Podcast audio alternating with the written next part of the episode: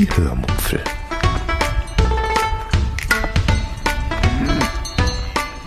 Aus dem Tagebuch einer Allgäuerin.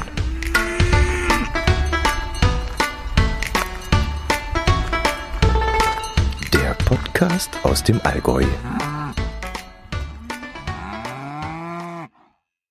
Hallo und herzlich willkommen zur 469. Episode der Hörmupfel vom 5.5.23.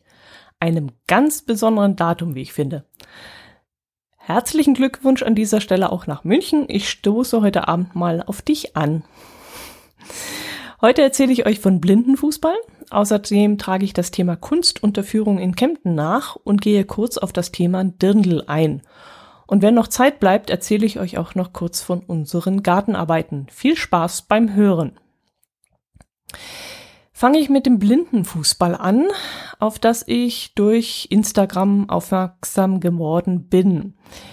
Dort berichtete der Bayerische Rundfunk war das, glaube ich, dass irgendeine Mannschaft den Aufstieg geschafft hätte und erklärte dann kurz, wie Blindenfußball geht. Und das fand ich so dermaßen beeindruckend, dass ich dachte, ich bringe euch das Thema mal mit. Als ich davon, davon hörte, war ich erst einmal erstaunt und fragte mich dann, warum Blinde unbedingt Fußball spielen sollten. Da gibt es doch sicherlich einige Sportarten, die sich wesentlich besser dafür eignen würden. Aber dann dachte ich im nächsten Moment, wieso eigentlich nicht? Und ich dachte auch, was weiß ich schon? Vielleicht kann man das ja sogar ganz einfach spielen und nur in meiner beschränkten Einbildungskraft sind da irgendwelche Blockaden. Und dann googelte ich danach, las mich ein bisschen ein und schaute mir vor allem ein paar Videos auf YouTube an. Und um es vorneweg zu nehmen, ich finde es immer noch nicht ganz einfach, aber es ist machbar und ich kann jetzt inzwischen durchaus verstehen, dass es blinde Menschen gibt, die das unbedingt spielen wollen. Es sieht verdammt lustig aus und spannend aus und herausfordernd aus. Erkläre ich euch kurz mal, wie Blindenfußball gespielt wird. Also grundsätzlich natürlich auch mit einem Ball, aber dieser ist zusätzlich mit einem rasselnden Material gefüllt, so dass die Spieler ihn hören können. Inwieweit es dann im Stadion ruhig sein muss, konnte ich nicht herausfinden. In den Videos gab es jedenfalls einiges, einiges an Zuschauern und die waren auch nicht besonders leise und haben natürlich auch ihre Mannschaft angefeuert und ich fand das schon speziell. Äh, Blindenfußball wird dann mit jeweils vier Feldspielern gespielt. Und alle tragen zusätzlich eine Brille, die ihre Sicht dann komplett unterbindet, weil ja nicht alle gleich schlecht sehen. Und durch die Brille sollen dann alle die gleichen Grundvoraussetzungen haben. Logischerweise ist der Torhüter, also der fünfte Spieler der Mannschaft, nicht blind, sondern der einzige, der den Ball, der auf ihn zukommt, auch sehen kann. Inwieweit das Sinn ergibt, kann ich mir aber ehrlich gesagt nicht so ganz vorstellen. Klar, man sollte den Ball natürlich sehen können, der da aufs Tor zugerollt kommt. Aber andererseits, wenn ich so sehe, wie ein, ja, wenn ich sehe, wie so ein Blinder den Ball anvisiert und dann sich darauf vorbereitet, ihn abzuschießen, also wahrscheinlich wesentlich langsamer als ein sehender Fußballer, dann kann ich doch als Torwart mir das gemütlich anschauen, mich gemütlich im Tor platzieren und warten, bis der Ball dorthin rollt, wo er offensichtlich irgendwann auch mal hinkommen muss, wenn ich den Spieler, den jeweiligen Abschlagspieler auch richtig einschätze. Aber deshalb ist der Raum, in dem sich der Torwart bewegen kann, wohl auch wesentlich kleiner und eingeschränkt, wenn ich das richtig gelesen habe. Also ich, so viel ich das weiß, kann der Torwart, Torwart sich nur in zweimal ein Meter großem Feld bewegen. Und vielleicht schafft das ja den nötigen Ausgleich. Ich weiß es nicht, aber ich könnte es mir vorstellen. Außerdem steht hinter dem Tor, was ich dann auch wieder seltsam fand, ein sehender Torguide der jeweils gegnerischen Mannschaft und ruft seinem Team dann Anweisungen zu, wie sie laufen und schießen sollen. Was allerdings dieser Torwart im Tor auch immer mithören kann. Und das irritiert mich eben, weil dann hört er ja die Befehle und kann sich auch da wieder darauf vorbereiten. Also ich, das mit dem Torwart, das habe ich noch nicht ganz verstanden. Ja, und dieser Torguide, der da im, hinter dem gegnerischen Tor steht, der schlägt dann auch immer wieder mal, das war dann wieder logisch, mit einem Gegenstand auf die Latte des Tores, was von den blinden Spielern dann gut zu hören ist, so dass sie dann hören, wo das Tor steht. Das war für mich wieder logisch. Das Feld ist in drei Drittel aufgeteilt. Ich habe aber leider nicht kapiert, warum, damit sie sich besser orientieren können weil der Trainer in irgendeinem Feld unterstützend eingreifen kann und in anderen Feldern nicht. Ich habe es nicht so ganz verstanden. Ja, die Feldspieler tragen alle Helme, falls sie dann doch mal zusammenstoßen. Ich habe dann, wie gesagt, ein bisschen diese Spielart zugeschaut und hatte nicht den Eindruck, als wenn es da gefährlicher zugehen würde als unter sehenden Fußballspielern. Ja, das ist grob gesagt das, was ich ähm, da rausgefunden habe. Äh, ich finde aber, man sollte sowas auf jeden Fall mal live oder selbst gesehen haben. Auch auf, auf äh, Videos reicht es durchaus schon. Ähm, wenn ich euch das hier erzähle, bringt das eigentlich nicht viele. Aber vielleicht geht es euch dann auch wie mir, dass ihr davon noch gar nichts gehört habt, weshalb ich euch dann mal darauf aufmerksam machen wollte. Und ich empfehle euch auf jeden Fall mal YouTube äh, anzuschauen und danach zu googeln oder so und euch ein Spiel, ihr müsst ja nicht alles schauen, aber in Teilen anzuschauen, um ein Gefühl dafür zu bekommen. Was einem auffällt, äh, ist, dass die Bälle logischerweise nicht so weit gespielt werden, sondern sehr nah am Fuß gehalten werden. Das ergibt ja auch durchaus irgendwie Sinn.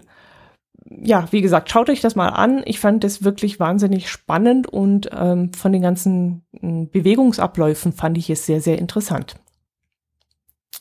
Gut, das nächste Thema, das ich ansprechen möchte. Äh, ich wurde gefragt, warum ich kein Dirndl gekauft habe, um auf die zukünftigen Allgäuer Hochzeiten zu gehen. Da gibt es drei Gründe, die ich euch heute mal nennen möchte, weil ich mir vorstellen könnte, dass der eine oder andere das sich vielleicht auch schon gefragt hat.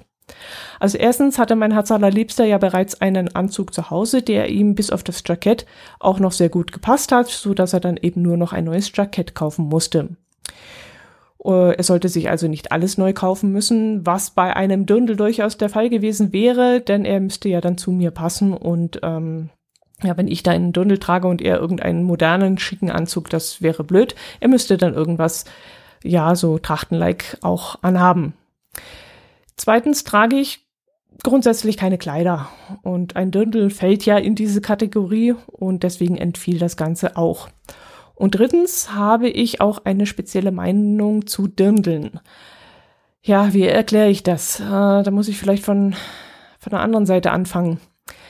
Also derjenige, der mich darauf angesprochen hat, hatte den Vorschlag gebracht, ich könnte doch ein hübsches Dirndl bei Oberpollinger in München kaufen. Nicht so ein Clownskostüm, meinte er, sondern ein richtiges Dirndl. Und da gab es dann gleich zwei Dinge, bei denen ich gleich mal was? ausgerufen habe.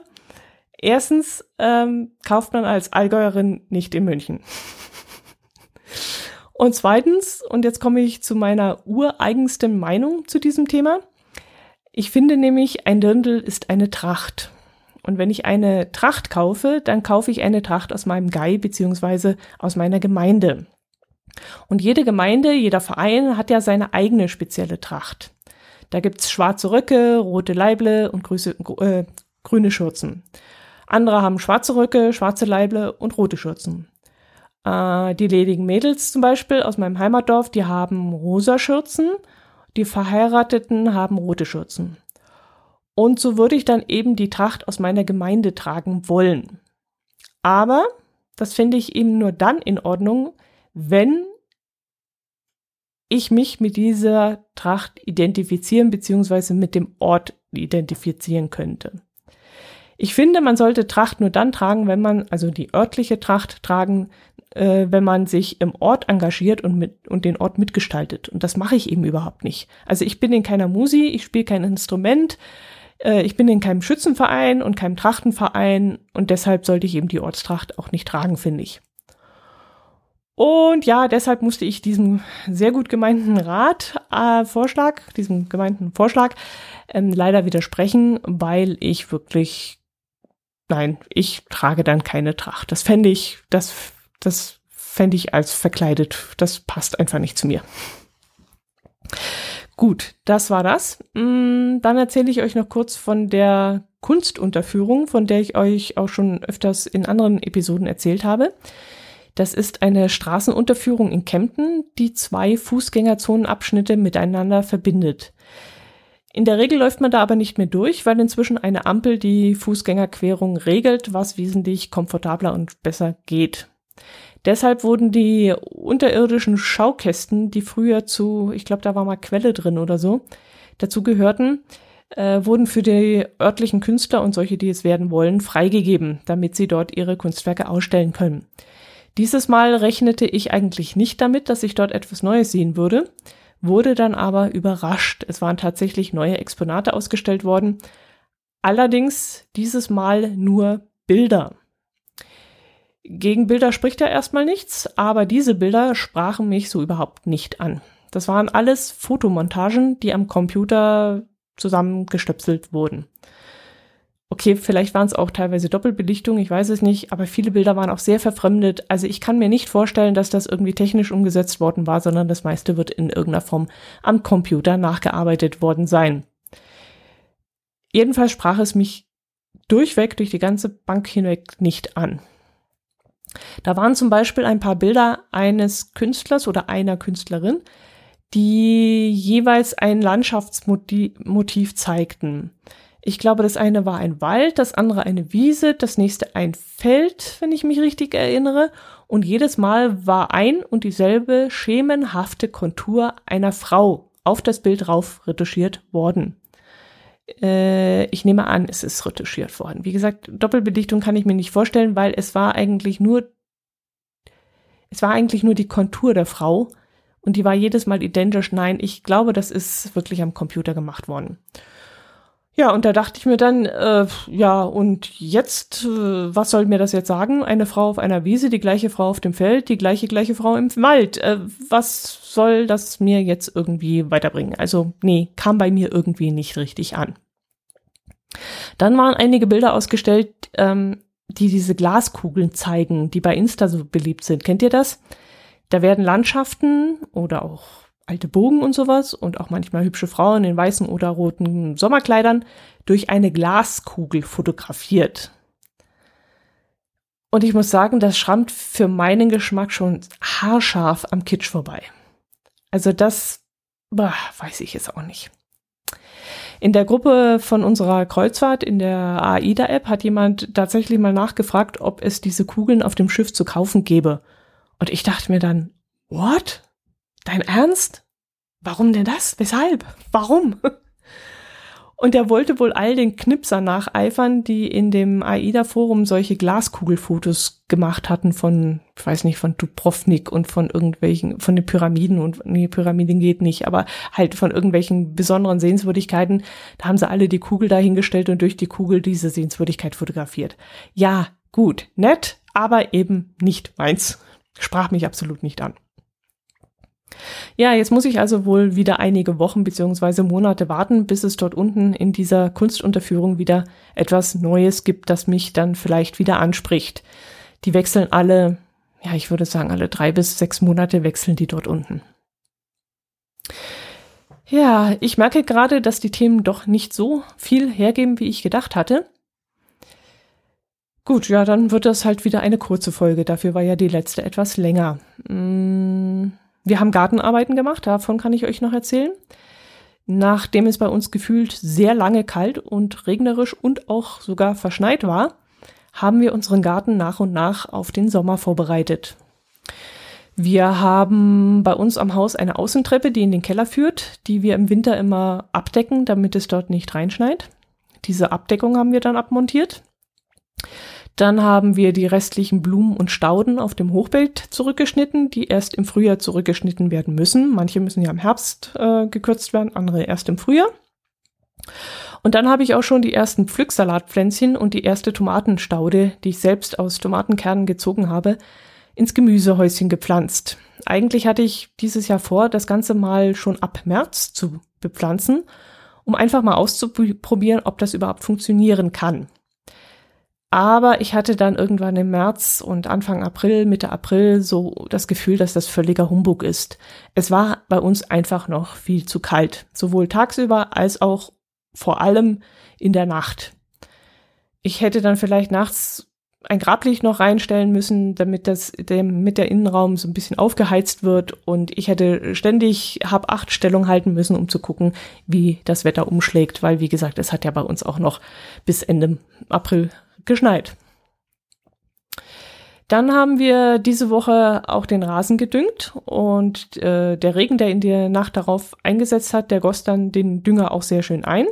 Und am nächsten Tag war dann frühlingshaftes Wetter und sehr warm und da hatte ich so richtig das Gefühl, das Gras könnte man beim Wachsen zusehen. Also das, keine Ahnung, kann ich mir natürlich auch schon nur einbilden, aber gefühlt spross das alles in die Höhe. Und auch im Hochbeet kam plötzlich an in Bereichen schon das Grün heraus, wo ich noch ne, drei Tage vorher gedacht hatte, das sei alles eingegangen über den Winter. Hm, ich habe dann auch versucht, aus meinen Bienchen-Blümchen-Streifen die Sauerampfer auszustechen, die sich da breit gemacht haben. Aber dieser verflixte Boden in diesem Beet, der ist ähm, lehmhart, also wirklich sehr pumpig hart und auch voller Steine, so dass ich meinen Herz allerliebsten dann bitten musste, diese Arbeit zu übernehmen, weil äh, mir war das einfach zu schwer. Danach habe ich dann die Löcher mit Erde aufgefüllt und mit neuen Bienchen-Blümchen-Samen bestreut. Ich hatte im Laufe des letzten Jahres verschiedene Samenproben die, ähm, bekommen, die ich dafür verwendet habe. Da hat mir zum Beispiel die Resi aus Wien ein Tütchen mit Samen zugeschickt und die habe ich jetzt an eine dieser Stellen ausgesät. Dann waren wir letztes Jahr an der Nordseeküste auf einem Geocaching-Event und dort haben wir als kleines Gastgeschenk eine Bienchen-Blümchen-Mischung geschenkt bekommen. Und da bin ich dann schon sehr gespannt darauf, ob diese typisch norddeutsche Mischung bei uns überhaupt aufgeht und ob sie von unseren Südbienchen angenommen wird. Dann haben wir zu Weihnachten auch Post von unserem Gartenbauer bekommen, der letztes Jahr unseren Garten umgebaut hat. Und der hatte als kleines äh, Weihnachtsgeschenkchen je eine Mischung von solchen Bienchenblümchensamen reingelegt.